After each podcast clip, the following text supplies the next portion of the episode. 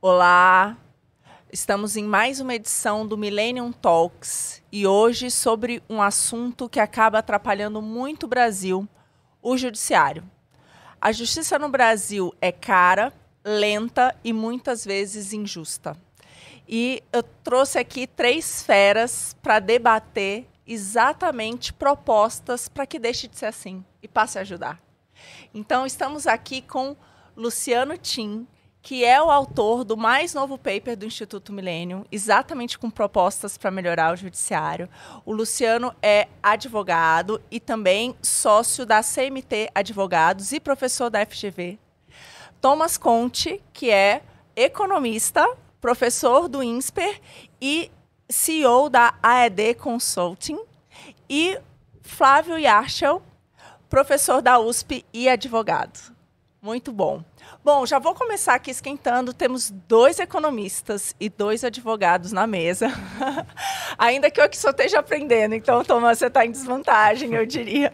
Mas vocês falam bastante, o Luciano fala bastante sobre isso, sobre essa interface entre o direito e a economia.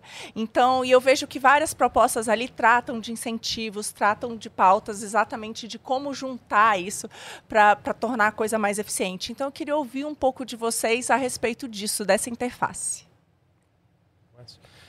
Bom, então a importância da análise econômica do direito para esse tipo de análise é que ela parte da ideia de que as, todas as pessoas, seja juiz, seja advogado, seja parte litigante, reagem a incentivos. Então é uma ideia muito simples. Então, os custos de entrar com processo, os custos que o juiz enfrenta na tomada de decisão, os incentivos de entrar com processo, quais são os incentivos do, do juiz na hora de tomar uma decisão. A gente precisa analisar todas essas partes para entender o que está acontecendo com o judiciário. A ideia de que não é um, uma esfera de análise da sociedade que está separada do resto. A gente pode aplicar as mesmas ferramentas que se mostraram bem-sucedidas em várias áreas para entender a demanda pela justiça e a oferta de serviços judiciais. O, do ponto de vista da análise econômica do direito, e aí a gente vai ter tempo para poder discutir um pouco mais, é, o judiciário tem características próprias, sem dúvida. A questão da justiça, que é tão debatido na economia, por exemplo, a gente vai analisar como que a externalidade que o judiciário gera é aproveitada pela sociedade. É claro, se o juiz vai me julgar pessoalmente, é um custo enorme para a sociedade, que está todo mundo financiando, é esperado que, tomada a decisão do meu caso, isso vai ser aproveitado. Se vier, né, se o Luciano entrar com um processo com o mesmo caso, é a minha decisão, os custos que foram levaram até chegar na minha decisão vão ajudar a tomar uma decisão mais rápido para o Luciano. Claro, isso um judiciário eficiente. Agora, se é isso que está acontecendo, aí o Luciano vai poder falar bem melhor, né? Mas alguns princípios para a gente começar a conversa. Né? Tudo se resume a incentivo. Exato. E uh, trade-offs, né? ou seja, no fundo, se o contribuinte está arcando, né, é, como é que está havendo essa, essa, esse subsídio? E comparado esse custo com alocações alternativas. Quanto que a gente está gastando em saneamento básico, coisa que a gente vai discutir aqui, ou educação, versus quanto que a gente está gastando em, em litígios. É, essa consciência é absolutamente necessária. Acho que nós juristas, ou digo nós processualistas, que são aqueles mais diretamente envolvidos no contencioso, na solução judicial dos casos, nós temos esse pecado, não é? De, de termos negligenciado essas questões econômicas que são absolutamente fundamentais. Basta ver apenas para ilustrar o problema que significa entre nós é, a, o cumprimento das decisões judiciais, a chamada execução. Uh, números indicam que esse cumprimento demora excessivamente, isso desprestigia a justiça e eh, a minha percepção é que muitas vezes nós não temos a, a, a visão, digamos, eh, do fenômeno econômico do inadimplemento e uhum. tentamos uhum. dar respostas muitas vezes inadequadas. Então, essa visão é absolutamente imprescindível para podermos entender os problemas e tentarmos encontrar soluções jurídicas e econômicas.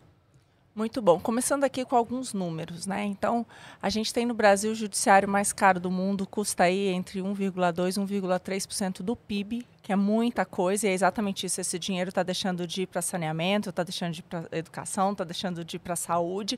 Só que é, eu acho que isso vai muito além dos privilégios, né? A gente está falando ali, obviamente, que a gente tem um setor em que Você tem um judiciário com bastante privilégios, vamos dizer aí os 60 dias de férias, mais recessos, etc., que não é a realidade da maior, maioria da população brasileira, mas a gente tem também uma litigância muito alta, a gente tem muito processo. Por que, que é isso? O brasileiro tem esse costume de processar muito? Por que, que isso acaba acontecendo? Por que tantos processos no Brasil? Bom, uh, vou começar aqui falando justamente de estrutura de incentivos. Né? Então, é, o que eu vou dizer também não é baseado apenas na, na minha opinião, há evidências, enfim, um estudo que a gente vai reaproveitar, porque as coisas não aconteceram, as propostas, né? É, então há evidências científicas disso que eu vou dizer. É, mas a verdade é que nós temos um, um, judiciário caro, entre outros motivos, e talvez o principal é que tem muito processo. Né? E cada processo tem um custo. A gente acabou de dizer que é o contribuinte que subsidia, então é ele que vai pagar essa conta. Né? É paga pela carga tributária, o judiciário tem uma transferência que é o duodécimo, então é 6%, mas a gente acaba tendo um custo, em vez de gastar talvez eficientemente dentro do judiciário com treinamento de juízes, varas especializadas, tecnologia, a gente enxuga gelo com um volume muito grande de processo. E a resposta que a gente testou e encontrou correlação é custo. Quer dizer, o brasileiro, brasileira na média acha tem pouco risco entrar no judiciário. Isso acontece na justiça especial civil, onde é 100% gratuito mesmo por lei. Então, ninguém paga mesmo. E na justiça comum, o que acontece é que há uma concessão do benefício da justiça gratuita, é, mesmo em situações de que não são os pobres, né? E aí acaba que os pobres, via carga tributária, acabam indiretamente financiando o acesso à justiça dos mais ricos. Então, esse é um panorama breve e eu diria que, consequentemente, não é um problema cultural. Não é um bom, pode até, mas é um problema maior de incentivo. É, se a gente for ver, digamos assim, na cultura brasileira, é, a, o brasileiro é menos litigante que o norte-americano. Eles fizeram revolução civil, etc. Nem por isso eles, eles têm menos processo por habitante. Se a gente pegar a cultura brasileira, muitos diriam que a cultura de onde eu venho, do gaúcho, por ser de fronteira, é mais brigão. Mas a, a lógica Mas a, a, a, e, de fato tem, teve, a, a, revolução ficou mais famosa que a que foi uma revolução federalista. No fundo, não foi a mais sanguinária. Teve uma depois que 10% da população lá se matou. Mas isso não reflete em percentual assim eh, proporcional de litígios. Então não é é mais um problema de estrutura de incentivos, eu diria. E eu diria então, simplif assim resumindo, né, custas e precedentes. E aí é, o, o, Luciano comentou super bem essa, essa, importância da estrutura de incentivos e focou bastante na parte dos custos.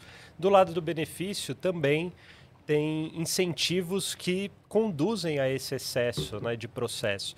Por exemplo, se eu tenho certeza né, que entrando com um determinado tipo de ação eu vou perder, isso já é um baita de um incentivo para eu não entrar com a ação. Assim, é certo, esse tipo de ação está aqui os precedentes fixados, já tem jurisprudência consolidada, eu posso até buscar advogado, o advogado vai falar, olha, não tem jeito, você vai entrar com isso aqui, você vai perder, aí vai ter que pagar no horário de sucumbência, dependendo do caso, ó, não, não vale a pena, você vai perder.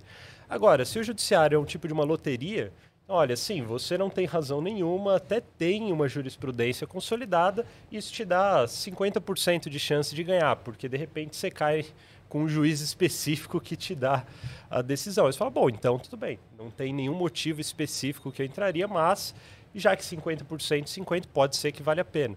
Então, essa previsibilidade né, que a segurança jurídica traz, essa questão dos precedentes, ela é determinante para frear a demanda, né, o, o, benefício esperado que o litigante tem ao entrar na justiça. Né? A gente tem custos muito baixos e um benefício que é artificialmente inflado porque a pessoa sempre tem a perspectiva de que tem uma chance sim de ganhar, ou pelo menos isso é bastante recorrente, como o Luciano falou, tem evidências sobre isso, né?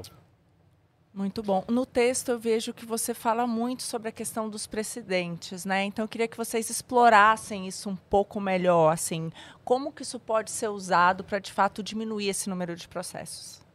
É, é, Pegando as ideias que foram aqui expostas e essa pergunta que você fez, eu, eu acho que um aspecto talvez relevante seja a consciência de que eh, a gente precisa tomar um pouco de cuidado com uma visão eh, homogênea do que seja a justiça brasileira do que seja, sejam os problemas da litigiosidade. Né? É, na verdade, a justiça brasileira é, ela tem em alguns segmentos ela é morosa, ela é cara, em outros eventualmente não. Ela é ágil e ela dá uma resposta adequada, provavelmente inclusive do ponto de vista econômico. É, mesmo do ponto de vista da litigiosidade, só para exemplificar, quer dizer, a gente precisa tomar cuidado porque não dá para colocar no mesmo patamar, digamos, é, a Fazenda Pública cobrando créditos, a chamada execução fiscal, de um lado, com, por exemplo, litígios de família, de outro lado, uma questão pessoal. Assim. São litígios de dimensão é, consideravelmente diferente e, e, e, às vezes, a perda dessa noção faz com que a gente acabe é, aceitando certos discursos que são um, um pouco é, que não são exatamente que não são exatos e que e se resolvem ah então a justiça brasileira é, é, lenta e morosa por excesso de ações ou por excesso de recursos. Em alguns casos é em outros casos eventualmente não é. Agora ligando isso com a questão digamos dos precedentes é, a questão é do ligando com os incentivos e não é a questão da, da, da previsibilidade da, do acesso à informação da da, da, de uma eventual assimetria informacional, mas principalmente da uniformidade na interpretação do direito. E aí, duas coisas muito rápidas para os colegas eh, comentarem. Uma delas, os mecanismos existentes para o sistema uniformizar decisões e essas decisões servirem de parâmetro para condutas posteriores. O sistema brasileiro procurou evoluir ele não é igual ao sistema de precedentes do common law, por exemplo, mas é uma briga, uma briga num sistema que tem uma federação com muita lei federal, mas com muitos lugares diferentes, em que, eh, na verdade, diferentemente dos Estados Unidos, por exemplo, a Federação Brasileira não dá autonomia é, para, para as unidades federais, o que torna as coisas mais difíceis. E o segundo aspecto, só para terminar essa, esse, esse ponto, é a questão da, já foi mencionado aqui, da, da tutela coletiva. É, nós conhecemos, o, o, Brasil pode se considerar até avançado, se a gente pegar na década de 80, em termos de instrumentos de tutela coletiva, mas aparentemente a gente regrediu porque, na verdade, as nossas ações coletivas convivem com as ações individuais e, de certa forma, uma coisa é, rouba da outra. Então, eu acabo tendo o custo das demandas individuais sem o ganho da tutela coletiva, que poderia, digamos, frear um pouco esta, esta, este volume de ações e as consequências daí decorrentes. Bom, é, a litigância ela não pode ser explicada apenas pelo lado do autor, né? senão a gente acha que todo mundo que entra com uma ação também está sobrecarregando o contribuinte. Tem também o lado do réu, né? É, que pode estar. Tá, é, há estudos sobre aqueles litigantes repetitivos. É, eu acredito que se nós tivéssemos precedentes vinculantes, até na lei tem, mas saiu uma pesquisa recente da MB, é, panorama deles próprios, a MB é a Associação uh, dos Magistrados Brasileiros. E os próprios magistrados, a sua maioria, mais de 50%, não tenho dado 50 e alguma coisa, acreditam que o precedente viola a sua liberdade de decidir. Porque nós no Brasil temos uma tradição de que o juiz, a juíza, pode decidir desde que fundamente, ainda que violando um precedente. Isso nos Estados Unidos é diferente de fato, aí é uma questão cultural, mas também é uma questão de incentivos, porque não custa nada também o magistrado descumprir um precedente. E aí acaba onerando a sociedade. Então, no fundo, você tem a liberdade de decidir do magistrado e um custo gerado para ter que levar o caso para uma superior instância. E aí também é verdade, eu também já escutei, não está no paper, mas as cortes superiores, elas próprias resistem em seguir precedentes. A gente viu recentemente o uhum. Supremo, que não segue seus precedentes, sim, episodicamente, e depois, por vezes, demora também, porque nós temos algumas ferramentas para uniformizar, e a Corte Superior resiste para uniformizar. Uhum. Mas, é, é, é, em linhas gerais, eu diria que o precedente, se vinculante, se respeitado, poderia fazer com que diminuíssem os recursos. Eu acredito que, que nos Estados Unidos é assim, e, e, associado ao aspecto das custas, a gente talvez estruturasse os incentivos.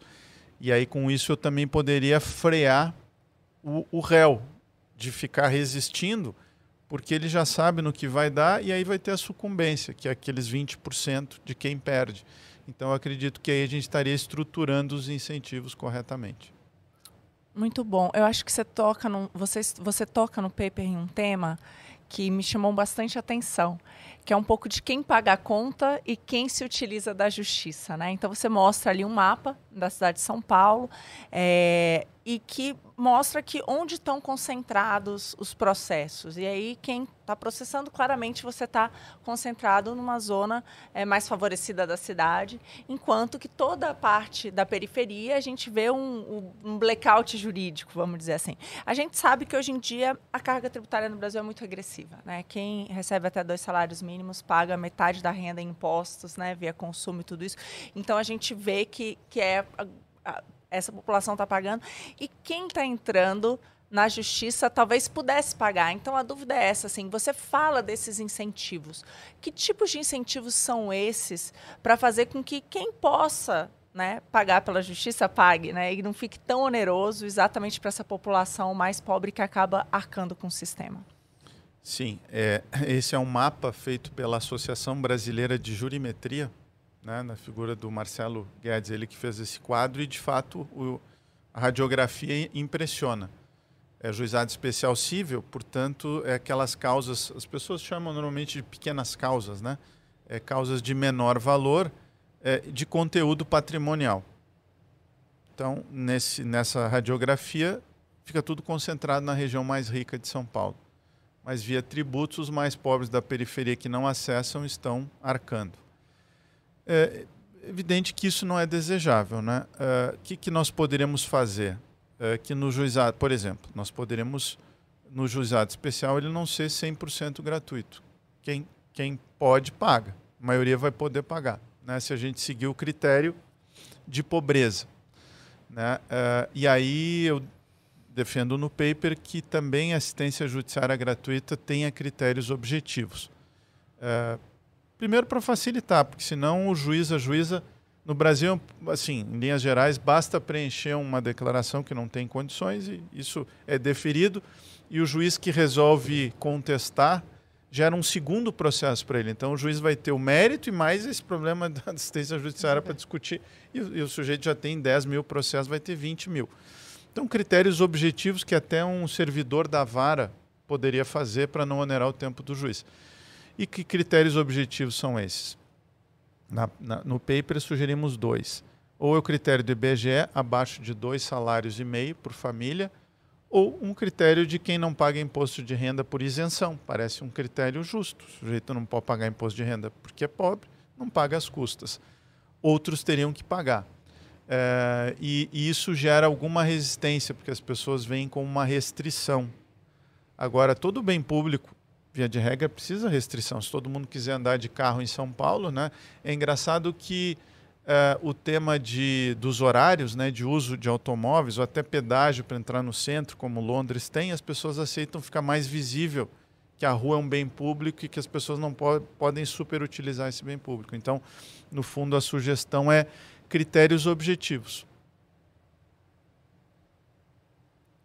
Bom, é, acho que só complementando esse ponto que o Luciano colocou, é, como que a economia enxerga essa questão da restrição? A, a restrição, do ponto de vista da economia, ela é apenas de fato um bloqueio ao acesso se ela for aplicada incorretamente. Então, é claro, se você for cobrar da pessoa que não tem condições de pagar, aí realmente isso vai excluir ela da justiça.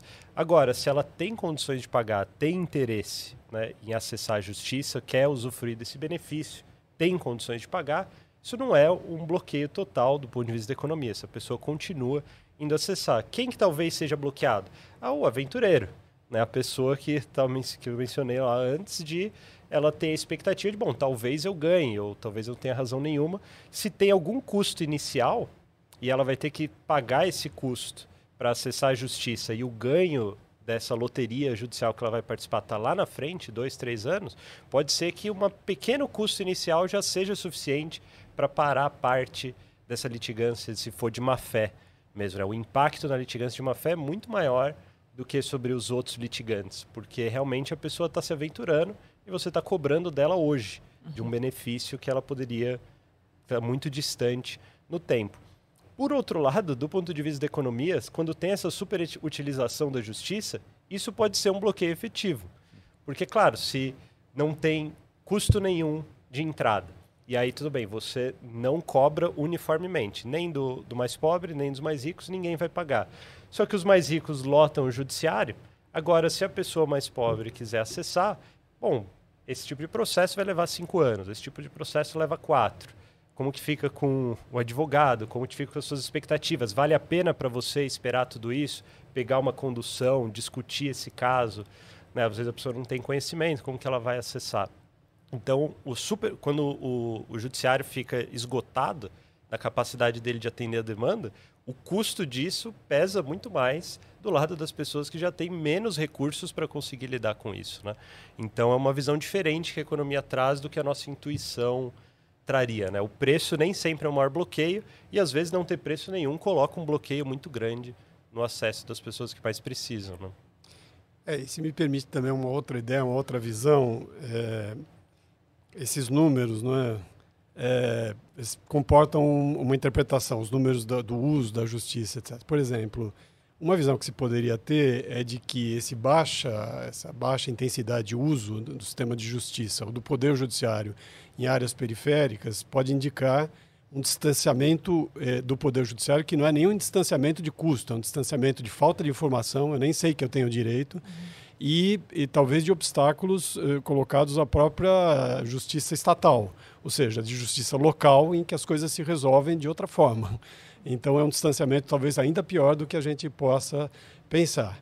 É, eu, eu, concordo que, em certa medida, é, em boa medida, o emprego da justiça gratuita gerou grandes distorções.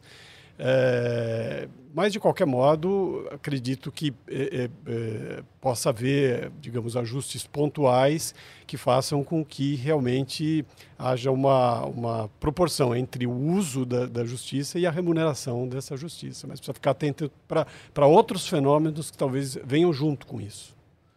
Muito bom. Até para um dado que para mim foi bastante chocante é que, em primeira instância, em média, um processo demora cinco anos. É uma.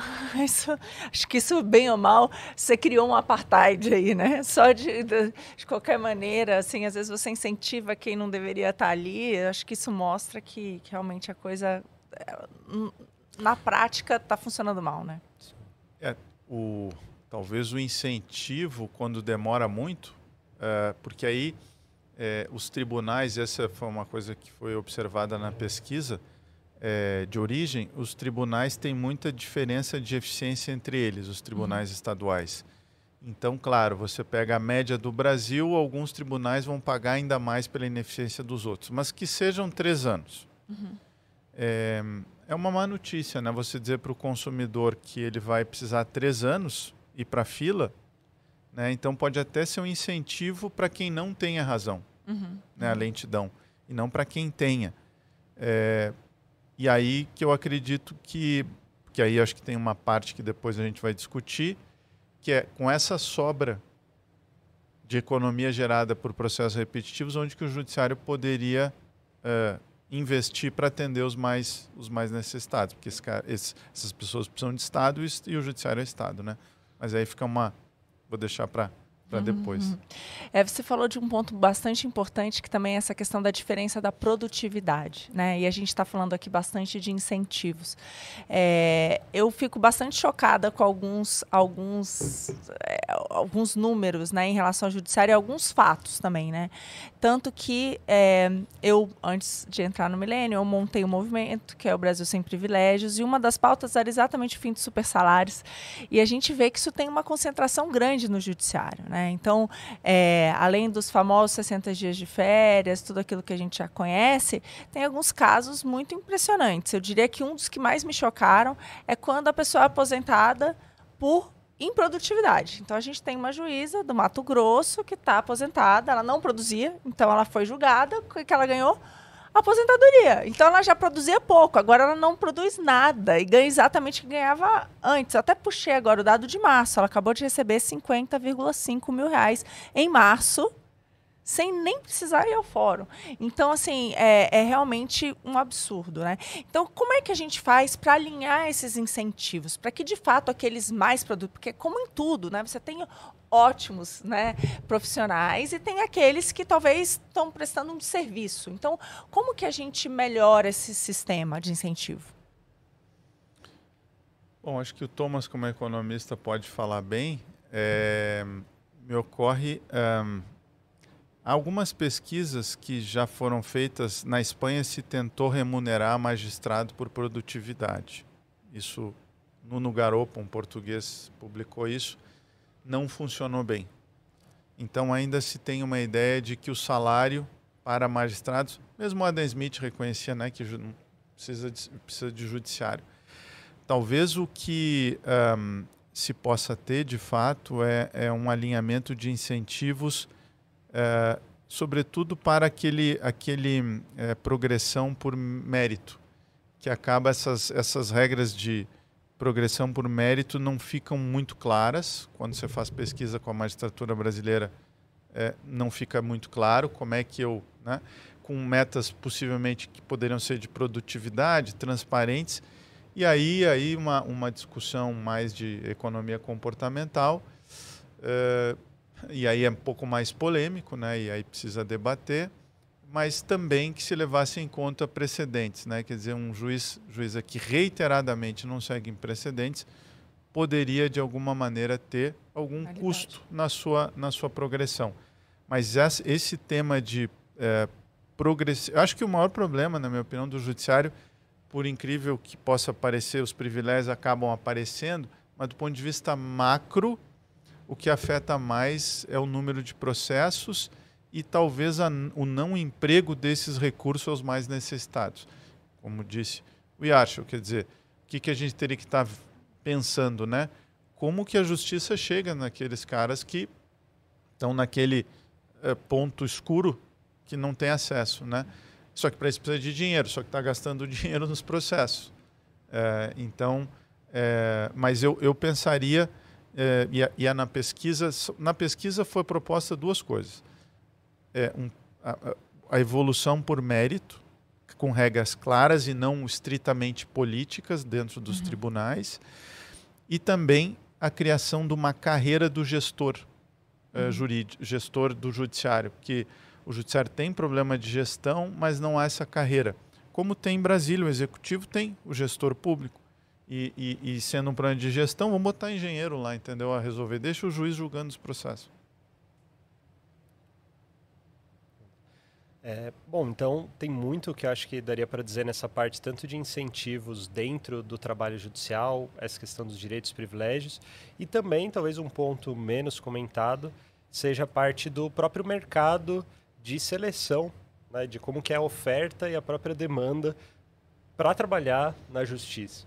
Então, o Brasil, historicamente, se você pegar o número de juízes por habitante, tem um número de juízes abaixo né, de vários outros países. Então, a gente gasta mais com o judiciário, mas tem menos juízes em proporção da população do que vários países que gastam menos. Aí é um problema de oferta e demanda mesmo, de não ter uma quantidade suficiente e não tendo oferta suficiente, você consegue jogar os salários mais para cima também, né? os benefícios ficam maiores. Como que parece que o judiciário se organiza diante disso? Vários trabalhos que a gente esperaria que o juiz faria, a própria organização interna do, do tribunal, da vara, passa a repassar trabalho para outras pessoas ali, não é porque é incentivos, não, simplesmente não dá. Não tem horas no dia suficiente para o volume de processos e para a produtividade ali que é possível ter.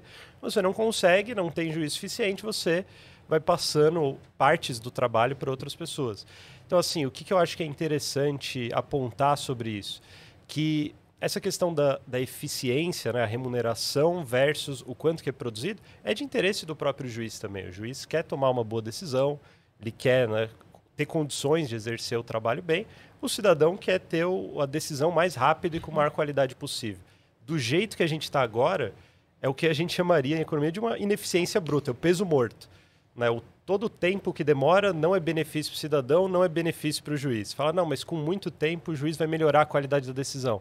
Não, porque não tem estrutura, não tem juiz suficiente, está repassando a decisão para vários. Então é uma situação que tem muito desse desperdício puro tanto de tempo quanto de qualidade. E com certeza existem aí, claro que alguns mais polêmicos, outros menos, com certeza existem pontos que todos ou quase todos poderiam ser beneficiados mudando algumas dessas regras. Né? É, produtividade no âmbito do judiciário é um assunto delicadíssimo. É muito difícil, porque eventualmente eu posso ter alguém que assuma um gabinete num tribunal e em alguns meses resolva o acervo, mantendo todas as decisões objeto de recurso por seus próprios fundamentos. Isso não é justiça. Né? Isso é, um, é colocar o pó debaixo do tapete. Agora, nem por isso também nós podemos simplesmente tratar o judiciário como se fosse alguma coisa, a atividade fosse absolutamente de outro planeta, fora do mundo, em que eu não tenha qualquer tipo de controle. Que é preciso, enfim, é um problema complexo, envolve economia, envolve poder, envolve gestão, como foi muito bem lembrado, é tentar o máximo possível racionalizar de alguma forma o emprego da tecnologia e eu diria da inteligência artificial podem trazer alguma contribuição para isso. Não significa mecanizar a justiça, mas significa racionalizar a justiça e criar alguns tipos de controle. Só para você ter uma ideia, eu me lembro que quando na reforma da Constituição de 88 se cogitou de súmulas vinculantes, havia a figura do chamado crime de hermenêutica, ou seja, o juiz que descumprisse o precedente cometeria um crime. Evidentemente que isso seria é, impensável e nem seria produtivo nem democrático. Não, não é esse o caminho. Mas algum caminho nós temos que ter numa dificuldade em que, de novo, o conceito, e já foi trazido, acho importante salientar, o conceito de independência judicial é em boa medida distorcido. Porque, na verdade, a independência judicial é uma garantia da sociedade, não é uma garantia do juiz de decidir aquilo que ele acha que deve decidir e que alguém paga essa conta. Muito bom. Outro incentivo que vocês falam bastante é a questão de evitar aqueles processos em que ah, claro que vai perder para você tentar ali para uma loteria, quem sabe o resultado vai dar diferente. E aí você tem hoje em dia uma multa, né? Exatamente pela litigância de má fé. Mas isso tem funcionado? Não tem funcionado? Como que está? Bom, é, nós temos uh, na legislação processual depois o Flávio pode, com processões me complementar, evidentemente. É, tem a sucumbência, que não deixa de ser uma, um preço que se paga, é, de 10% a 20%. Ocorre que se eu tenho assistência judiciária gratuita, não paga isso. Então, talvez o maior problema da assistência judiciária gratuita não seja não pagar ali a, a taxa judiciária que já é baixa, mas sim eu ficar isento do risco, do risco. porque aí eu não pago nada tendo mesmo perdido. Que perca. É, mesmo tendo perdido. Então, é, depois os juízes e juízas, na média, têm alguma resistência também a aplicar a regra expressa, que fala 10% a 20%, porque cai às vezes numa questão de ego, ah, não vou dar 10% para o advogado. É, porque esses, e aí também é uma questão do que faz Brasil Brasil, digamos, né? como diria o Roberto da Mata. Porque em alguns países você tem a sucumbência, mas vai para a parte. No Brasil, vai para o advogado. Então, eu entendo a sociedade civil e eventuais críticas que possam ter. Mas, no fim, quem paga esses 10% seria, ou 10 a 20, a parte que perdeu. Se o juiz, a juiz aplicarem isso, acho que dá uma refreada. Poderia Agora, vir para a custa do processo, né? Para ajudar nessa... É, poderia ser assim, mas aí vai precisar de mudança legal. Uh, eu, eu, eu acho que os sistemas que dizem que vai para a parte faz mais sentido né? porque aí você evita um potencial conflito de agência ou conflito de interesse do advogado com o cliente, porque também, quando se fala em stakeholder, né, levando em conta todos, pode ser o caso do advogado ter interesse em prosseguir um, ou tomar um risco de entrar com uma ação, jogando o risco no cliente, porque se ganhar, o advogado ganha. Sim. Se perder, o cliente paga. Então você tem assimetria de informações. Uma coisa é você ter uma corporação que tem um departamento jurídico grande, que entende o jogo, né, e é um litigante repetitivo, mas uma pessoa física ela fica mais na mão né, é, do advogado, que pode, então, é, ter um, uma estrutura de incentivos diferente de, de um processo. Então, é, sucumbência é um fator, então ela precisa ser empregada, está na lei. É, Acho que, acho que a sucumbência é uma forma. A outra ferramenta é a litigância de má-fé. Não há muitos estudos, eu não conheço estudos empíricos, e aí é percepção. O que eu percebo como advogado aí é uma resistência muito grande dos juízes aplicarem essa, essa, essa pena. de litigância de má-fé. Hoje, essa, até porque tem jurisprudência para todos os lados, então fica difícil dizer que alguém está litigando de má-fé. Se tivessem precedentes vinculantes, e aí a gente pega aquele litigante que está resistindo indevidamente, se ele está resistindo indevidamente, seguir um precedente vinculante, ele está usando indevidamente o sistema público como réu. Então ele teria que pagar sucumbência e talvez mais a litigância de má-fé, mas é polêmico. Ah, esse aspecto é, ético que, que está aí por trás é muito relevante e, no fim, econômico também, né? Porque, sendo aqui um pouco irônico, quer dizer, é, a parte que recorre contra a jurisprudência dominante, ela é litigante de má-fé. E o juiz que decide contra a jurisprudência dominante é independente.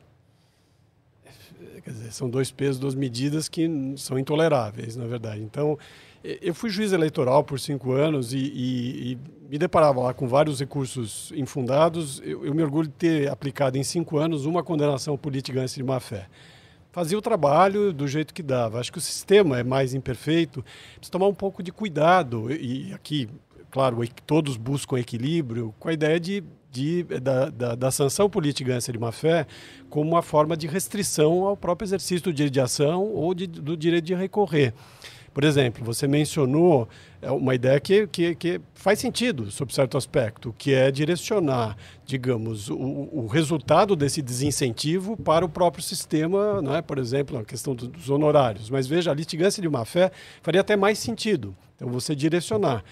Há, de certa forma, um conflito potencial também que eu sou juiz, então eu imponho a litigância de má-fé, eu contenho o volume de trabalho e ainda gero receita dizer, precisa tomar cuidado com isso. Não estou dizendo que, que exista má fé nisso, ou que seja, mas enfim, é preciso tomar um pouco de cuidado com esses mecanismos que no fim, no meu modo de ver, acabam aparecendo mais porque o sistema é imperfeito. Por exemplo, ele não coordena tutela coletiva e tutela individual, o que, o que viabiliza uma pleia de ações individuais que depois têm que ser reprimidas com litigância de má-fé, do que propriamente eh, dizer, a litigância de má-fé aparece mais como consequência e menos como causa, no meu modo de ver.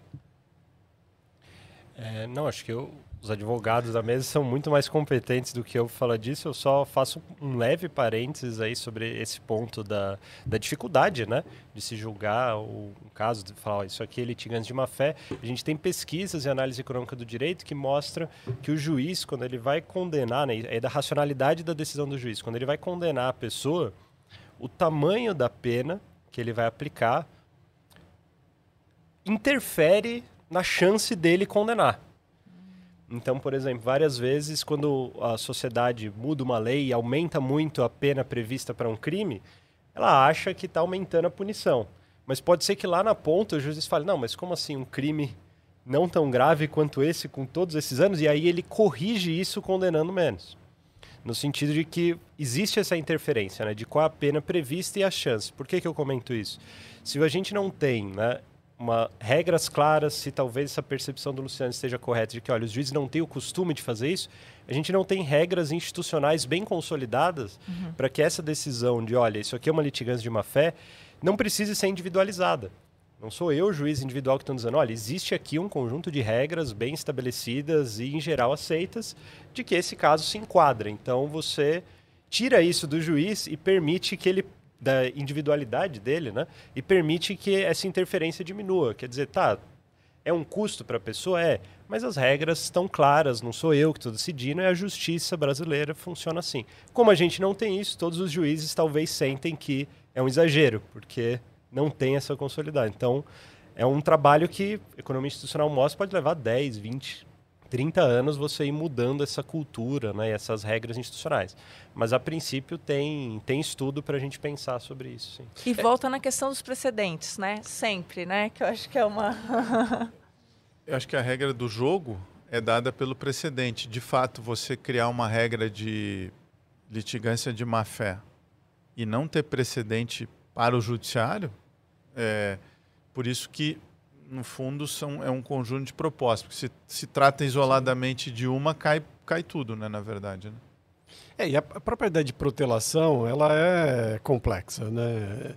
É, assim, a experiência mostra, não tem nenhum levantamento empírico a respaldar isso, mas até em aula eu brinco, né? Que nos tribunais, quando se interpõe aquele recurso de embargos de declaração, que na verdade é um pedido de esclarecimento, de integração, só tem dois tipos de acórdão que dão resposta a isso: rejeita os embargos ou rejeita os embargos com multa. Então é frequentemente, é frequente, muito frequente que os embargos sejam rejeitados com multa, isso inclusive nos tribunais superiores, e você nota perfeitamente que isso acaba ganhando foros de política, política judiciária de repressão de recursos. É, pode fazer sentido em alguns casos, pode não fazer sentido em outros. Por isso que eu acho que, sim, sem dúvida, é, é, é, o caso de se avaliar objetivamente como isso funciona, mas eu diria que sancionar, na minha cabeça, talvez, advogado, seja a última forma. Muito bom. Bom, eu queria fazer uma pergunta aqui. Vocês, Luciano, você participou desse estudo, né, que foi feito para o CNJ ali em 2011, ou seja, há exatos 11 anos atrás. E várias dessas propostas já tinham vindo, né, exatamente desse, desse estudo longo ali. E o que, que foi feito a respeito de lá para cá? Alguma dessas medidas foram tomadas? Continua tudo igual? Eu brincava à época é, porque foi um estudo que gerava sempre um desconforto na cadeira, né? Seja quando eu apresentava na OAB, os advogados não gostavam, quando eu apresentava na associação do, na, no CNJ, então os presidentes do tribunal todos no STF, né? Foi no CNJ STF, é, se mexiam na cadeira, é, porque gera desconforto. É, eu dizia que na época é, que seriam fácil do ponto de vista legal. Você vai lá, só que politicamente muito complexo, porque mexe com muitos interesses né, corporativos. É, e de fato pouco foi feito. Né? Nós tivemos um aí é, eu que brinco lá na aula de, de direito à economia que eu digo assim você pergunta quando você tem um problema para um jurista ele vai lá não estou generalizando mas assim onde que, que regra que eu posso criar? E aí o sujeito vai lá, pega nos Estados Unidos, na Itália, França, e traz para cá. Né? É, e, e, nem sempre funciona. Então, quer dizer, a pergunta às vezes para o jurista, eu vou lá e crio uma lei. Eu lembro quando eu fiz um trabalho empírico para o Ministério da Justiça, eles estavam preocupados com o doing business, que estava muito demorado abrir uma empresa, e, e a conclusão é que um, o que precisava era seguir a lei. Então o próprio Ministério da Justiça, não, mas o senhor não vai propor nenhuma lei, professor? Eu disse, não, aplica a lei que tem já, se a gente conseguir. É, que é que tá, estão aplicando agora a rede sim uhum. e está aumentando o número de registros de empresas. É, então, foi feito um novo código de processo. É, avançou algumas coisas, inequivocamente, assim, nesse tema do precedente, tem previsões expressas. Está é, faltando agora o enforcement, porque não está custando nada para ninguém não seguir a lei. Eu acho que diz muito sobre o nosso país uh, quando um juiz ou juíza resolve simplesmente não seguir a lei. Né? Uh, acho que a gente precisa refletir sobre isso, mas aí não é o tema da pesquisa. Mas legalmente se avançou, não na estrutura de incentivos. Nas custas, não. Então, nos dois pontos principais, a, as custas é tão polêmico que, obviamente, não se quis colocar, porque aí não avançaria. É, acho que aí é um problema de é, parlamento, né? Nenhum parlamentar quer colocar em si o custo de ter supostamente limitado o acesso à justiça, que não, que a gente viu que não é o caso. Uh, então, e também não se avançou no tema da carreira do judiciário. Né? Então, talvez os pontos principais se avançou então nos precedentes com previsão legal, mas sem enforcement, e também se apostou nos métodos consensuais, que é uma coisa que em 2011 a gente ainda estava tateando e não estava na pesquisa, eu acho que é uma evolução, e muito tecnologia também não se avançou, né? Porque é, 2015 ainda não estavam em voga os ODRs, mas acho que é, se poderia avançar muito mais em tecnologia. É, e, e, uma enorme dificuldade nesse contexto, eu, eu, volto a isso, é a estrutura da federação brasileira. Né? Na verdade, você tem uma federação, teoricamente, uma federação envolve uma autonomia dos estados federados, e nós não temos. Então, o custo de uniformização é, da aplicação da lei federal em localidades como Rio Grande do Sul, São Paulo, Piauí, Amazonas, que são completamente diferentes, é enorme. Né? E, e por isso que a gente vive não as revoluções que já presenciamos, mas revoluções, né? não é só no, no, na questão do ICMS que se briga, etc. Se briga na questão do, do, do limite da organização é, de cada Estado. Né? Veja o PJE, que é a ferramenta eletrônica usada pela União e enorme resistência por parte dos Estados. Eu digo isso por quê? Porque a questão do custo da justiça também é, comporta uma visão local. Né? Em boa medida, muitas vezes as, as iniciativas do CNJ são é, é, muito louváveis, mas elas tentam uniformizar aquilo que nem sempre é uniformizável. E isso guarda raízes, tem desdobramentos sobre, sobre a questão da uniformidade. São Paulo, por exemplo, não é só Rio Grande do Sul, São Paulo é famoso por resistir muitas vezes a orientações do, do STJ, do Superior Tribunal de Justiça, por exemplo, em matéria criminal por exemplo, em matéria penal. O que denota o quê? Uma desobediência civil organizada? Não, denota provavelmente é, um fenômeno talvez sociológico com um desdobramento econômico que diz, bom, enfrente a criminalidade aqui com os instrumentos que você enfrenta em outros lugares e eu quero ver como é que você resolve. Então esse aspecto é um aspecto também relevante. É, não, que eu ia comentar dessa parte da dificuldade de mudança, né, que é até um tema que aí claro, tem análise econômica do direito, mas também dialoga com uma outra área da economia, da ciência política super interessante, chama teoria da escolha pública.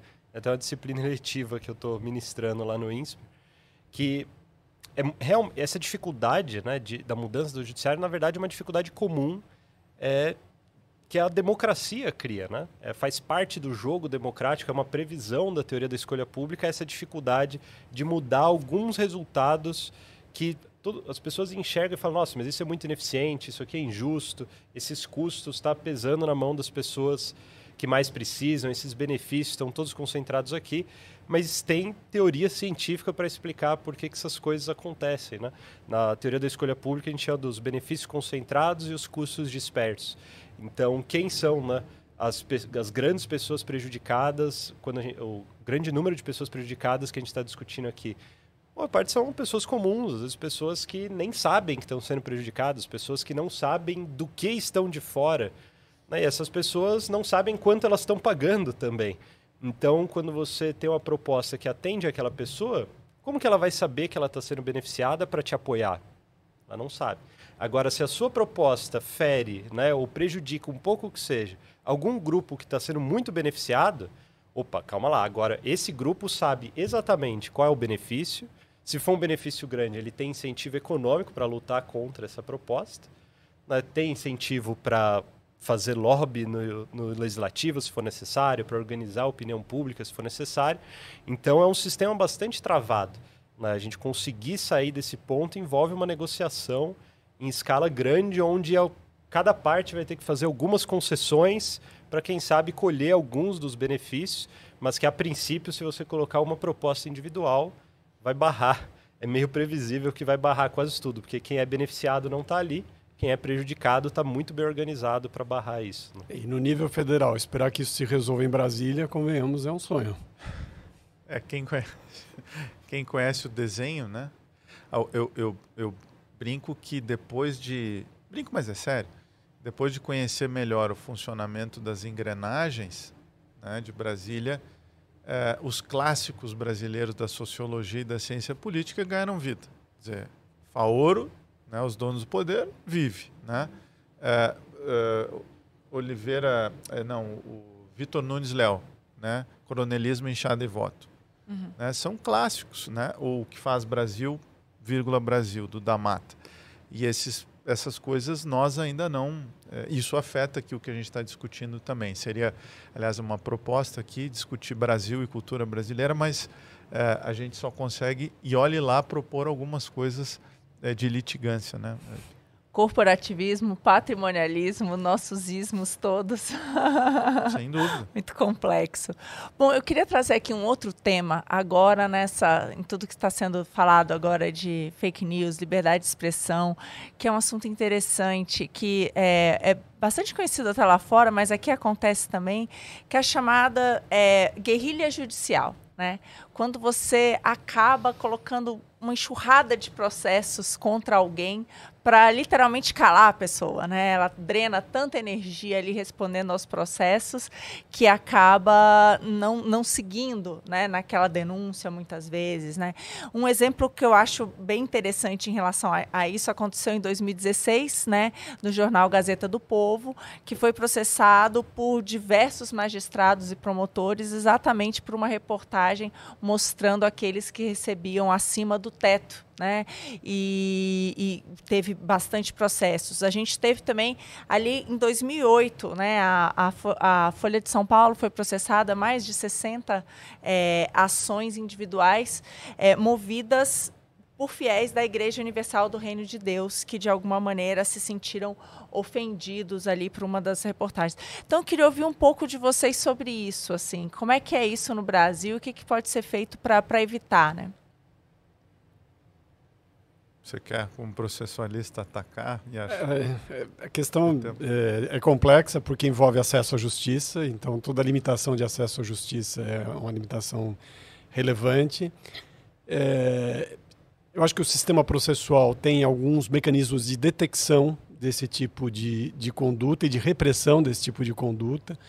É, Hoje eh, há notícias de, de, de, emprego de inteligência artificial. Acho que é o próximo passo, né? Já, no qual já estamos, em que a inteligência artificial não é voltada exatamente ou apenas para a seleção de casos dentro do tribunal, mas para a própria eh, compreensão da litigiosidade, dos movimentos da litigiosidade e, de certa forma, também de como ela eh, se traduz no Poder Judiciário. Eu sei que o Tribunal de Justiça tem um, um emprego de técnica de inteligência artificial para conter isso.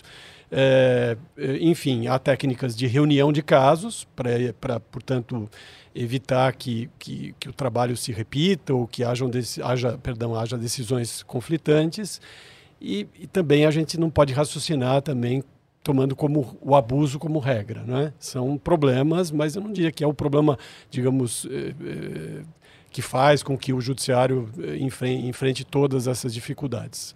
No, no, âmbito concorrencial também se fala eventualmente de sham litigation como uma ação orquestrada para combater a, a, concorrência. Acho que talvez o sistema possa ser um pouco mais aperfeiçoado para conter esse tipo de, de situação.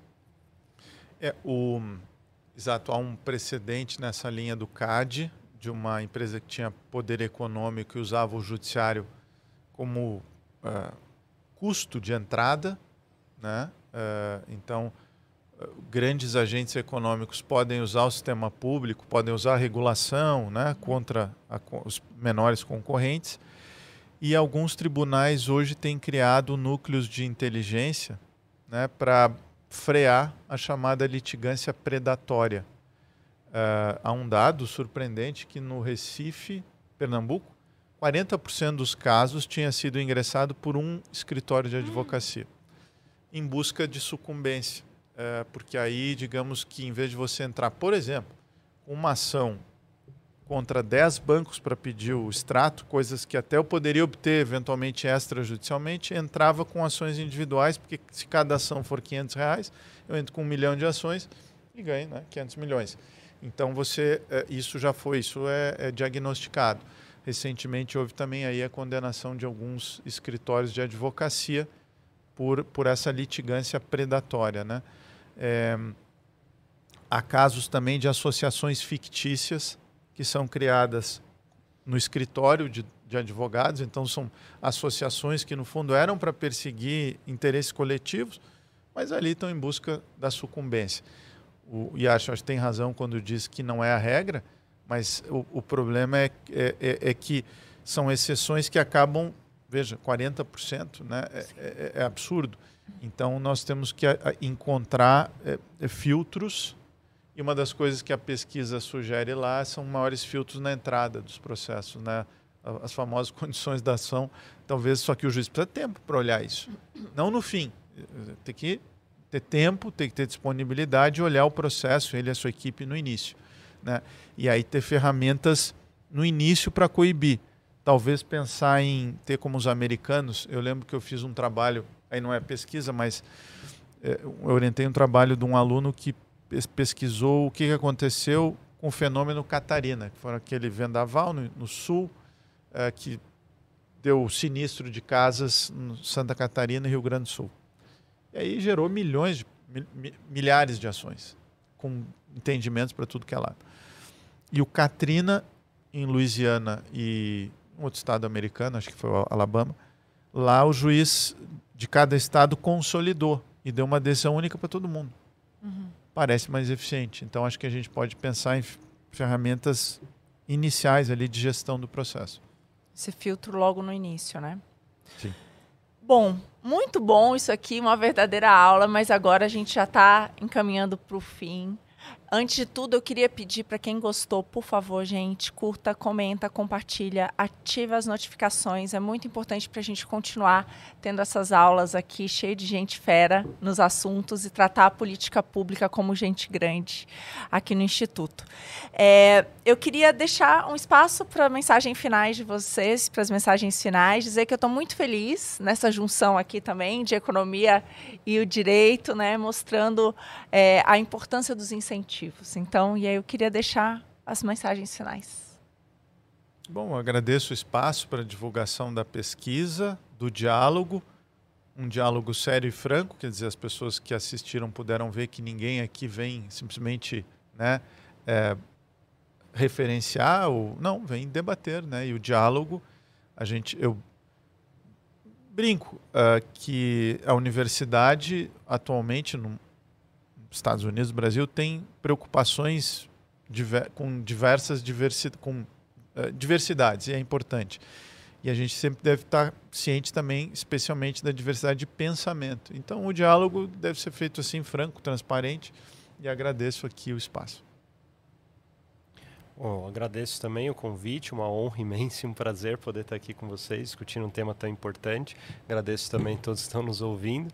É, com mensagem, acho que eu deixo ano eleitoral, né, chama atenção que a gente não tem muito costume né, de debater propostas políticas né, de reforma, mudança em praticamente nada dos temas que a gente discutiu hoje. Então, em algum momento isso precisa mudar, né? Se gente se precisa chegar até as pessoas que estão sendo prejudicadas, quem não está quem não está sendo alcançado pela justiça, essas pessoas precisam saber disso para poder é, influir nessa tomada de decisão. Né? Eu acho que esse é um desafio substancial de todas essas pautas, né? Sem envolvimento de mais pessoas vai ser muito difícil, mas de passo em passo a gente vai divulgando e quem sabe mais espaços como esses aqui se repitam, né?